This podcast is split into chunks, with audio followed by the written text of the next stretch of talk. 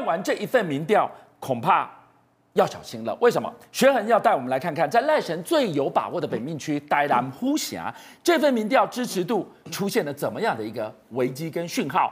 而且还有一个危机是，中间选民跟年轻选票，他搞直播，他进校园跟年轻人绑钢筋，一开口怎么就炸锅了嘞？哎，我们先这样讲啊，第一个。绿营的铁票仓台南，那为什么说台南是绿营的铁票仓？其实重点不在铁票，重点在于他是赖清德的龙兴之地，他是从这边崛起的。照说人不清土清嘛，老市长以前还当过行政院院长，现在副总统，为了要成为总统，应该要挺他。没想到台湾民意基金会在那边一调查，他们两个的差距大概就跟侯友谊跟郭台铭之间差距差一点点。哇，赖清德三十五点六，侯友谊还可以拿到三十四。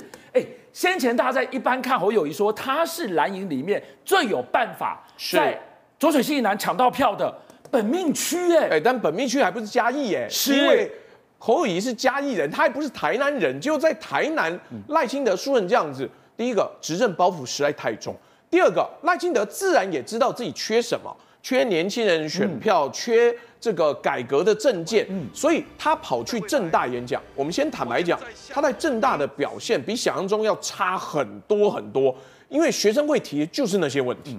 那你要面对他，要直球对决，那你早就该准备好啦。就有学生问台独、绿营内斗、黄成国、林志坚，然后还有尖尾鱼等等等等。我我们先这样讲啊，诶，这个可能赖清德还没有明白到。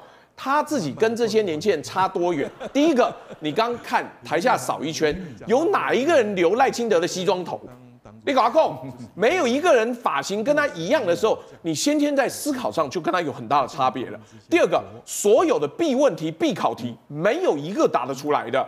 黄成国问你，他说：“哎，哪行的哦？内行、内行、内行、内行完，说对事不对人。”那好啊，黄成国这件事情的事怎么解决？没说。台独工作者，美方不赞成。他第一个反问竟然是说：“呃，美方哪有不赞成？”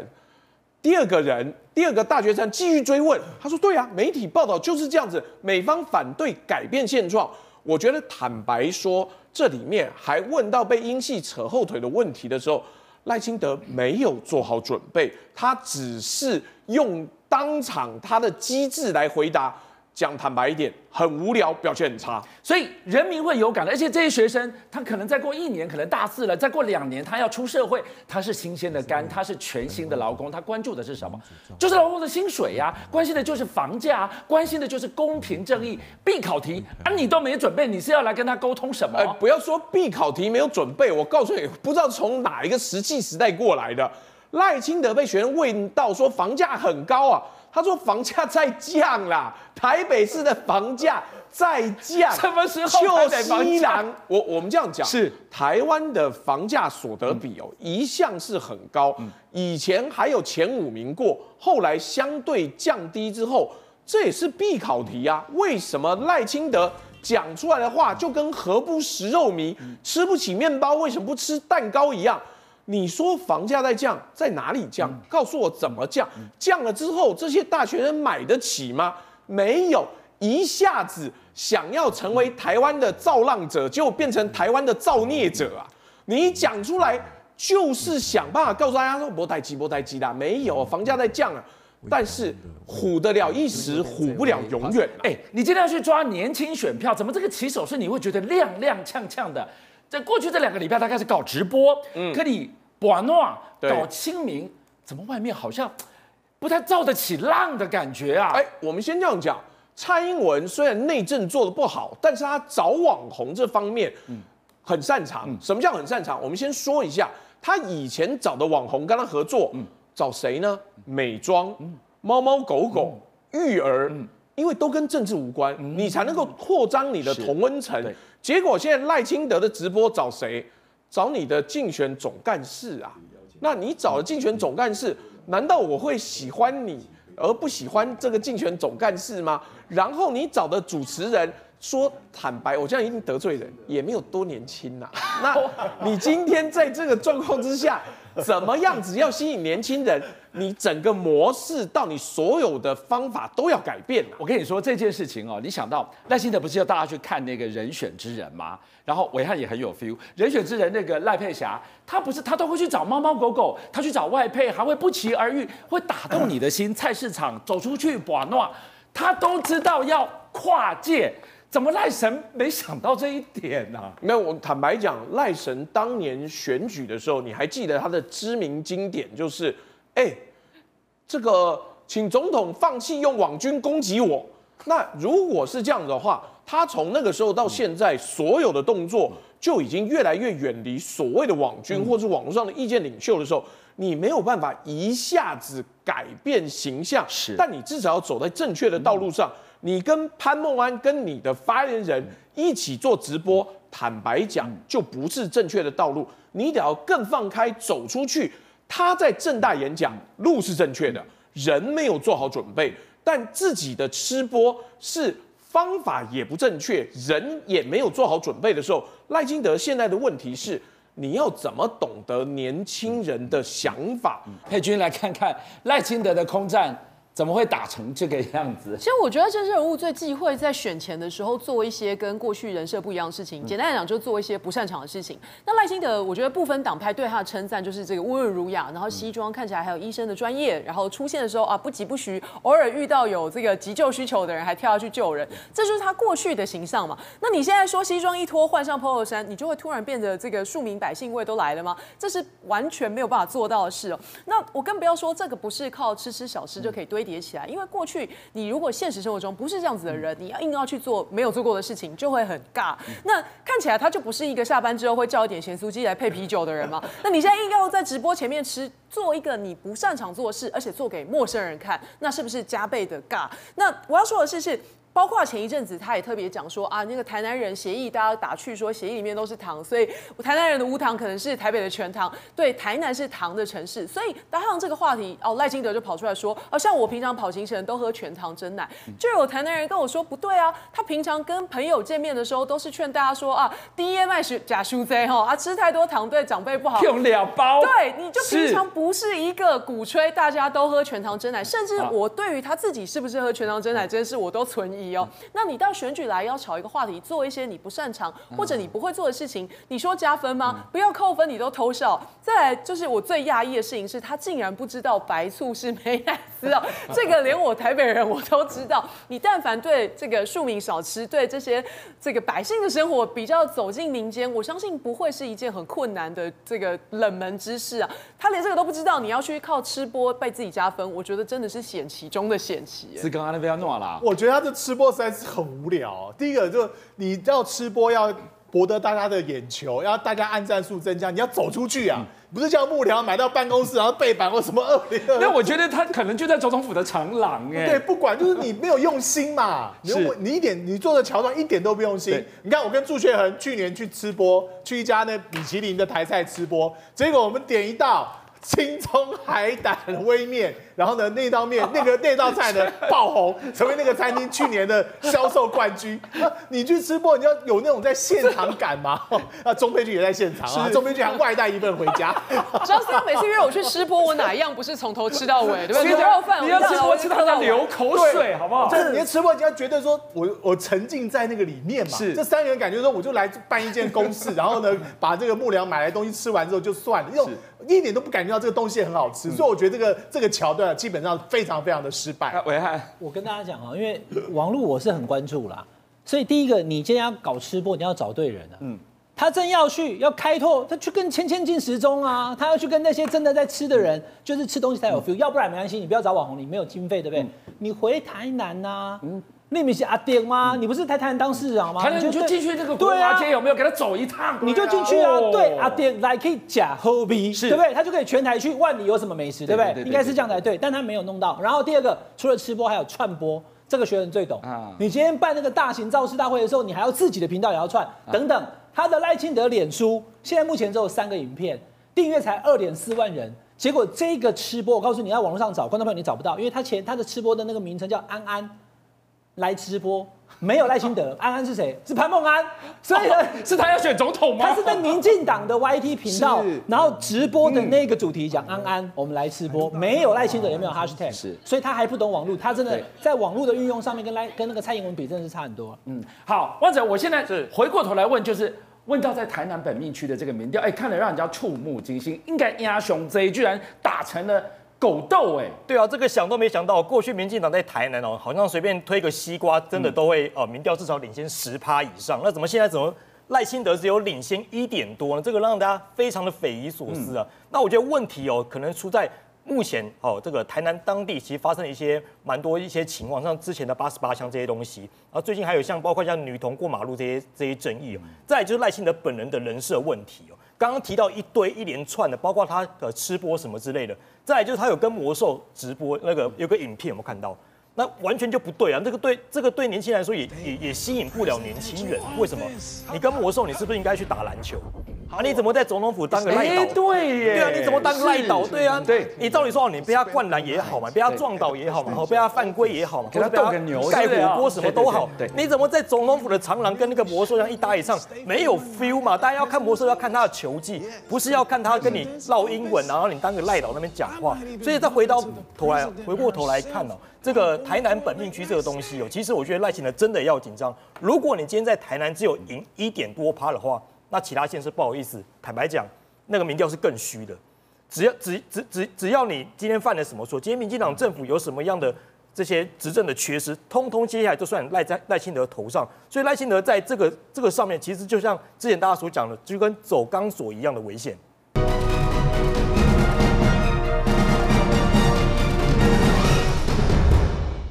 再来这一题，可能跟大家都息息相关哦。从急诊室的费用到水费，一场涨价的超完美风暴正在酝酿。电价不是才涨吗？现在水价也要蠢蠢欲动了。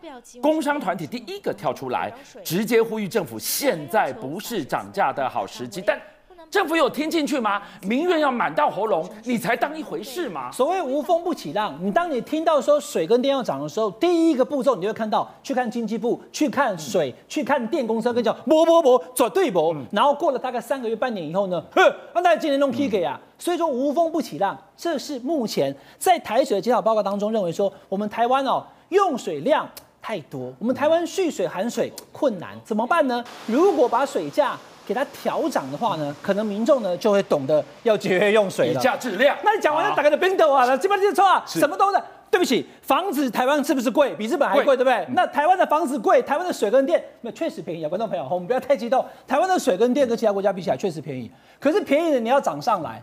那贵的你有没有降下来？嗯、我们房子那么贵，对，大概讲完以后拳头都硬了，对。好，那水是怎么样呢？现在经济部讲说，我们没有这个计划哦，哈，但是我们检讨水价的集聚，然后希望大家能够节水。啊，公报刚到底要不要？我告诉你了哈，经济部你也不要看。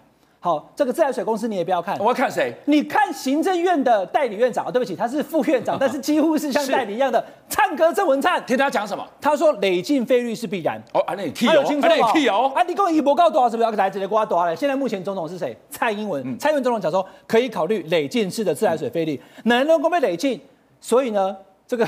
就是一定会发生。公鬼波啊，都板上钉钉，哎，key 啊！那我先跟大家讲哈，因为确实你把一东西就是以价质量，嗯、东西贵一点，我就可能就少用一点嘛。但问题是你今天水费，我刚刚已经讲了。水跟电在台湾是相对便宜的，可台湾有的东西是比其他国家贵的。嗯、那你今天这样子要议价以后，老百姓他的感受就会觉得说，你又来跟我们这些一个月领三五万块的这个老百姓来，大家大家在那边抢钱，我们已经生活很痛苦了，你想办法让大家好过一点好不好？所以水的问题现在目前又传出来，那用水的大户不是一般的家庭，而是这些工商业界开工厂啊，像台积电，它水就用的非常多。那工商团体就说呢。这个时候不是涨价的好时机，明年又要选总统，那到底会不会涨？我们就静观其变。好，民怨满到喉咙，不要不当一回事哦。工商团体也在提出忠告哦，这个是用水的问题。再来下面这个东西呢，我们给大家来看到是各资外泄，都几年了，越外泄越打包越大包，越卖越便宜。但是伟汉告诉我们，你什么时候看过了数位部因为各资外泄，因为民怨跑去给你突袭检查哪一家公司？没有。哎呦，动起来了呢！好，我先跟大家讲哈，这个 case 非常的特别，这个叫台湾底家好的一个什么协会，他的副秘书长，这位杨新慈女士哦，因为我坦坦白跟大家讲，她在网络上面网购买了一本书，叫做《If China Attacks》，如果阿公打过来，买完之后，她说她收到了统战电话，他还拍影片，有没有？观众朋友，容我跟大家报告哈，拿了这个影片在对话的过程是真的，我相信没有造假，可问题是。对方打来第一件事情就是说，两岸应该要统一吗？我怀疑，因为呢，我们现在台湾，哎，现在看报新闻的观众朋友，你现在我几瓶，我还得讲你几瓶兄，六最近缴了税，刷卡到任何地方网购以后，那魔鬼高的卡点会来啊，哎，徐陈俊江先生，徐俊江先生你在吗？好，那个朱学恒先生你在吗？哎，他就直接就打过来，所以各资外泄，刷卡资料外泄，这是台湾现在目前都已经存在的事情。他是不是买了这本书之后接到了电话？听到对方是操大陆口音以后，开始跟他聊起这本书，聊起两岸，聊起统战以后，再变成后端的录音。观众朋友了解吗？你应该如果说买了这相关的书，都是都会接到才对。可是现在除了这个 case 以外，没有听到有人打电话来说我要统战，打电话来说我要诈骗，打电话来告诉你说账号没有弄好，你下个月被扣一万多块的多的是，对不对？这样都了解吗？是。所以呢，电话诈骗跟各自外泄，这是台湾的一个非常严重的问题。那你今天唐凤也不动。常常都不知道在干嘛。这个 case 一出来以后，上了报纸的头版头以后，立刻冲到成品说：“我要来跟你查。”成品在过往，观众朋友不讲不知道哈，原本就是这个高风险卖场排名第四名的。你在里面买东西，网络刷卡或者实体刷卡，你特别容易被外泄。常常就是对东西都外各自都外泄，然后或者是被盗刷的。那你以前为什么不动？嗯，今天是怎样？有统战才动。那老百姓被骗钱不动，是不是？这个难度悠悠之口，一个政府怎么可以？所以我上次跟大家讲啊，赖清德，你今天是要讲什么？黑金枪毒，还有个诈。诈骗变成是全台湾民众，所以刚刚讲水价，对不对？是。这个讲诈骗，还有各自外泄，都是你我相关的议题。好，我们现在看到了，平时叫你动，你没当一回事；现在一个统战电话打进来，哎呦，全部都醒了，说不动，我们就来给大家看到，哎，很多电商购物的所在，虾皮购物，虾皮购物有很多在这个地方各自外泄啊。对，所以呢，各自外泄到现在为止，你为什么一直都还在外泄？那你就讲各自外泄以后。那个外泄个资的电商或者是刷卡的它的厂商，他受到多严厉的处罚？就一看来，观众朋友，近一年哈，我们的电商泄露个资，他只罚了三家，可能我们一天台湾就不知道多少人被诈骗了。你泄露的笔数跟次数这么多，你只罚三家，这都是无要无紧嘛。所以我就话一讲，观众朋友你慢慢想起啊，电视莫甲动破哈，那另外交一个钱，我刷一个卡，今天用诈骗电话来啊，我告诉你，连我在我家哦。至少都已经超过十通以上了，动不动就来一下刷个什么东西。因为现在大家，尤其这两年，俊强哥网络购物特别多，因为 COVID 的关系，大家有人在家里面，所以刷卡资料会被窃取，各自会外泄，电话会来想要诈骗你这个事情，请政府赶快做处理。那这些各自处理，你说，哎，这件事要诈骗就算了，如果连警察，警察他可以查你个人资料啊，那是为了办案需求啊，这些是不是通缉犯？是那个人是不是怪怪的？来，我来查一下，对不对？结果不是。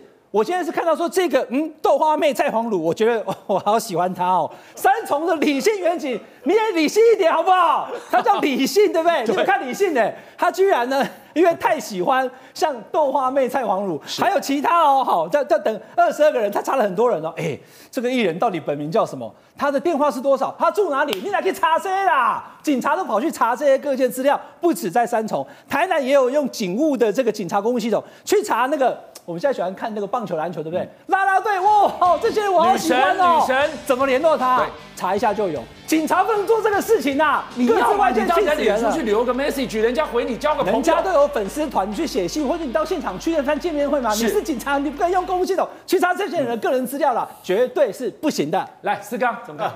没有错，那个像陈炳的那个很多各自的外泄，我两个月之前在陈炳的网络上买一本书，结果隔一周我就接到诈骗电话。说呢，他把我变，把我列在什么经销商的名录里面，他会寄给我十本书，然后要我的账户，然后他退钱给我。我说没关系，我十本书寄给我，我送给朋友。然后我也就到诚品的网站去跟高端客服说，你的资料是外泄，又是成品，又是成品，所以到我们这只是一个案子，按小小的案例啦。那我就千千万万万万个这种外资那个泄那个泄露机密的那个这个情况，唐凤在哪里？明代。然后每天的报道，唐凤有这个马上动起来吗？没有，有看到这个报上之后，第二天带队马上去搜吗？没有，没有啊，只是因为早上接到一个疑似的阿阿贡的那个统战电话，阿贡真的打来了，真的打来就打电话来了，所以就率队去抄成品。但是你抄完之后，然后呢？接下来呢？成品的这个相关的这个各自外泄，甚至其他的各自外泄解决了吗？你还是没有解决啊！所以你这个坦白讲，就做一个政治秀啊！因为里面呢，可能是有这个中共打来说这个统一如何如何，啊好处在哪里，如何如何，你就去干这个事情。我觉得唐凤还在做一件事。呼吁网友有接到同样电话的，来跟这个 治安部门去做投诉啊！不止不能只有一通电话，杨新慈这通电话里讲到类似电话要讲要讲，然后呢号码在哪里？这样才代表说真的阿贡真的打来了，认知作战的入岛入脑入户。那我想问问，我们现在在看这个节目的观众朋友，有多少人都接过成品的电话？因为四刚刚把我要话讲的话讲完了，我也接到了，而且他的电话显示更绝妙，是国内的电话，它是显示加八八六二二什么的，所以你乍看之下会以为他真的是市话打来。我还特别去问哦，那个警方跟我讲说，只要你看到前面有国码，那其实就是境外打进来，他去变造电话号码，然后让他怕你不接，用这个骗你接起来。更绝妙的是，是接起来跟我讲又是什么？他传统那种什么分分歧设定错误，所以我就骂他。说：“现在已经民国一百一十二年，你还用这种老招？他还老神在在回我说，那又怎么样？我还是骗到很多人呢、啊，这么可恶哎、欸！那我们的国家，我们的政府有对这些嚣张的诈骗集团祭出什么手腕吗？很遗憾，在过去一段时间都没看到。你说我们日前，俊相哥还记不记得成立一个所谓的打诈国家队？是这个更是荒谬啊，因为。”大家知道被诈骗模式就是大批的各自外泄，然后再被这些人拿来分析利用，假冒政府或民间单位去骗嘛。那所以首要第一个步骤就是各自外泄。大家想想看，近期里面最大宗的各自外泄是谁？就是内政部那一大笔个资啊。从一开始否认外泄，一开始说这都错的，后来又说都是老的，后来又承认说嗯其实蛮新的，是一百零七年的。可是查到现在还是没有告诉我们这些个资是怎么外泄的。你说有比这个更完整、更适合诈骗集团拿来？诈骗我们国人的个资吗？到现在这个打诈三法修非公务机关的责任，但是没有去正视自己公务机关又对打诈做出什么呢？如此一来，我们还能够相信我们的数发部，我们所有的这个警警警方检方有在为我们的钱包把关吗？而且你看哦，过去这个电商个资这么严重，那过去成品这么严重，在座我们五个就有两个人接到电话，是唐凤没有动啊，没错，哦，这是一个。一一一一一个统战电话动起来了，今天直接杀到人家店里去。我相信一定有很多观众朋友在看到这一段的时候，你会突然握紧拳头，因为你身边多多少少你一定听过这种误信分歧设定，然后被诈骗一空的。嗯、但是过去我们是非常无助的，因为你去报案，大家只会告诉你说啊，就等待警方报案、警方办案。可是很遗憾的是，通常那个钱已经洗到境外去，根本追都追不回来。这么严重的问题已经这么多年，我没有想到居然让这个数发部醒过来的，居然又是这个两岸统独的问题。邀请您一起加入虎七报新闻会员，跟俊相一起挖。